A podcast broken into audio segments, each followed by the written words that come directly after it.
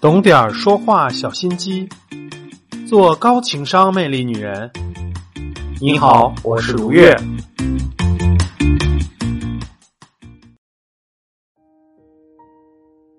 在《魅力女人会说话》这档节目更新的过程啊，我收到了很多的评论还有私信，总结了一下一些听众朋友问我的问题，大概的意思呢，就是说。明明感觉到男朋友或者老公不开心，可是呢，这个男人就一直不说话，或者一直抽烟打游戏。问他呢，他又说没事儿。这种没事儿，好像又不是真的没事儿。于是呢，很多的女人呢就开启了脑内小剧场：他是不是工作压力太大？是不是不是那么喜欢自己？是不是不是那么信任自己？连这些压力都不跟我说呀？她越想就越慌，然后呢，又小心翼翼的问男生：“哎，你怎么了？你是不是不开心呢？你有什么压力都可以跟我说的，我们可以一起面对呀。”这样说啊，本来是好心，可是呢，很多的男生都不领情，啊，他们老说：“哎，没事没事没事啊。”很多的男生呢，甚至问了几遍以后就烦了，说：“哎，能不能别烦我？”那女生呢，就感觉到。自己被对方推开了，就很难过。有的女生呢，可能还会很生气，说：“行吧，那你自己想吧，爱谁谁，我也没有必要这么关心你，我也不想再问你了。”可是我们为什么要谈恋爱呀？其实不过就是想着，生活压力这么大，我们两个人在一个小窝里面相濡以沫的，一起去啊，同甘苦，共患难，这该多好啊！而这样没有办法分担压力、分担难过的交流方式，就会让我们的距离越来越远的。所以呢，我们今天就来聊一聊，感觉到对方不开心，但是对方又说没事儿，你该怎么办？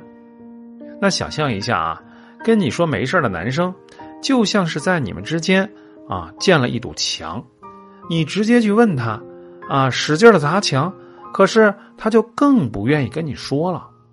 那有的女生说：“哎，我没有这样啊。”我就跟她说：“哎，你冷静一下啊，想跟我说的时候再跟我说吧。”其实呢，这句话也是有问题的。为什么呢？比如说，你今天去约会，他提前半个小时约好了地方啊，然后呢，他给你发短信说：“哎，我到了，你不要着急，慢慢来。”这个时候你急不急？除非你不那么在意他，或者说。你们之间已经非常非常熟悉了，如果你每一次都这样，你破罐子破摔了。不然，你看到消息的时候啊，正常来说都是开始有些急了，说：“哎呀，天哪，我还没有开始化妆呢。”所以他不开心的时候，你跟他说：“想跟我说的时候再说吧。”这个很容易让对方更有压力。那么，我们到底该如何去应对男生建的这堵墙呢？今天啊。我就教你一个小招这个招呢，就是叫做巧妙质问法。通过这个方法呢，绕过这堵墙，若无其事的让他开始跟你倾诉。那我们对于一个错误的答案呢，其实尤其是关于我们自己的，我们都想下意识的想要去纠正。比如说，别人直接就问你：“哎，你多大了？”你立刻就会想：“哎，怎么回事啊？问这个干嘛？”但是呢，别人问你：“你今年二十五岁了吧？”通常你的第一反应不是去想他为什么去这么想呢？如果他说对了，你可能就会很惊讶。哎，你怎么知道？如果他说错了呢？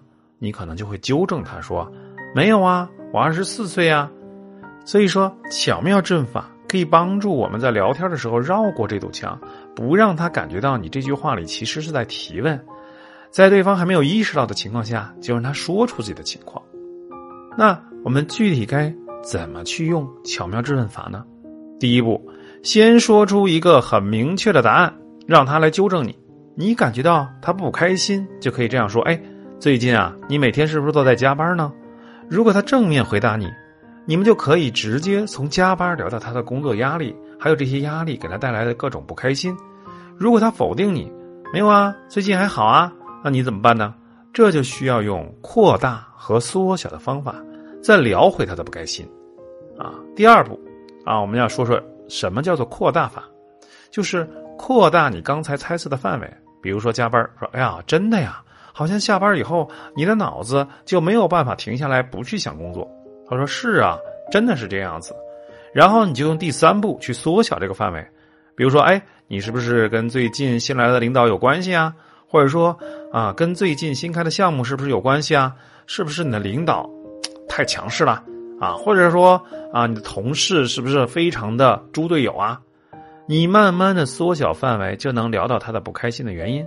如果在这个过程中他的态度很强硬，一直没有说，就不要继续使用巧妙质问法。在这个时候，你真的需要让他自己在洞穴里待一会儿。很多的女生呢，在聊对方不开心、有压力的事情的时候，她们关注的重点其实是两个人之间的沟通和情感，而男生呢，则关注的更多的是问题的解决。如果他一直不接你这个问题，那就说明他在告诉你，他需要自己先冷静一下、消化一下。过几天呢，等问题解决了。